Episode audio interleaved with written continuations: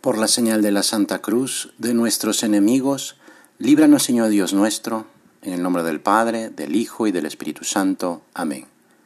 Señor mío y Dios mío, creo firmemente que estás aquí, que me ves, que me oyes. Te adoro con profunda reverencia.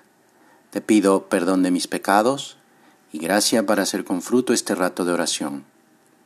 Madre mía Inmaculada, San José mi Padre y Señor, Ángel de mi guarda, interceded por mí. En unos días celebraremos una fiesta muy bonita, una fiesta que nos habla del amor de Dios por cada uno. Es la fiesta del Sagrado Corazón de Jesús. De hecho, la Iglesia dedica este mes de junio a recordar, a que recordemos esta devoción, porque nos recuerda que Dios es amor, que Dios nos ama, que Dios me ama. Quizá te ha pasado alguna vivencia o experiencia muy fuerte, positiva o también negativa, y decimos, esto se me ha clavado en el corazón, esto me llegó al corazón, o esto lo llevo en el corazón porque nos ha impactado o nos ha dado una profunda alegría o nos ha marcado. Pues mira, a Jesús le pasa lo mismo, porque Jesús, Dios y hombre verdadero, tiene un corazón como el tuyo, de carne, de carne como la nuestra, y también ha vivido una experiencia que le ha marcado el corazón. Esta experiencia es el amor que te tiene, te ha conocido y te ha amado, te ama. Nos ama con todo su corazón. Así lo decimos y también Él, así nos lo dice a cada uno. Te doy mi corazón. Oye, te llevo en mi corazón estás en mi corazón. ¿Verdad que es maravilloso escuchar eso? Pues Jesús nos lo dice, nos lo está diciendo ahora. Escribió San José María, si queremos descubrir la evidencia de que Dios nos ama, de que no solo escucha nuestras oraciones, sino que se nos adelanta, es cuestión de seguir el mismo razonamiento que escribió San Pablo el que te entregó a su propio Hijo a la muerte por todos nosotros, ¿cómo no nos dará con Él, con Jesús, todas las cosas? Cuando consideramos la vida de Jesús, sus misterios, todo lo que hizo en la tierra, ¿cuál es la característica que aparece en todo eso? Sin duda, el amor. El amor realizó la encarnación. El amor hace nacer a Cristo en su humanidad santísima. Si Jesús se entrega a la muerte, es porque se ofrece a Dios Padre por nosotros. Si resucita, es para salvarnos y hacernos sus hermanos, hijos de Dios. Si sube al cielo, es para interceder por nosotros y prepararnos un lugar en el cielo. Si envía al Espíritu Santo, es porque quiere darnos su ayuda, su gracia. Si instituye el sacramento de la Eucaristía, es porque quiere quedarse con nosotros y acompañarnos. Todo esto tiene una razón, su amor, que nos ama. Ese amor, esa fuerza, sale de su corazón, del sagrado corazón de Jesús.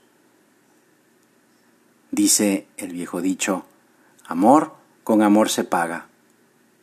Démonos cuenta de todo lo que ha hecho Dios por ti, por mí, porque nos ama. No podemos quedarnos indiferentes. Señor, Ayúdanos a corresponder a tanto amor. Por eso, no podemos perder de vista nunca que nuestro camino es de amor, que no se trata de una lucha contra mis defectos apoyado solo en mis propias fuerzas, sino especialmente y sobre todo de enamorarnos cada vez más de Él. Enamórate y no le dejarás. Porque no perseguimos la perfección en las virtudes para ser santos, sino que seguimos a una persona, la segunda persona de la Santísima Trinidad, Dios hecho hombre, Jesús, que nos ama, que le amamos. Cuando en una ocasión se le preguntó a Jesús cuál era el más grande de los mandamientos, ¿qué respondió? Amarás al Señor tu Dios con todo tu corazón, con todo tu espíritu, con toda tu alma, con todas tus fuerzas. Amar con todo el corazón, porque Él así lo hace. También escribió San José María, Al recomendar la devoción a este sagrado corazón, estamos recomendando que debemos dirigirnos íntegramente con todo lo que somos, nuestra alma, nuestros sentimientos, nuestros pensamientos, nuestras palabras, nuestras acciones, nuestro trabajo, nuestras alegrías, todo eso a Jesús.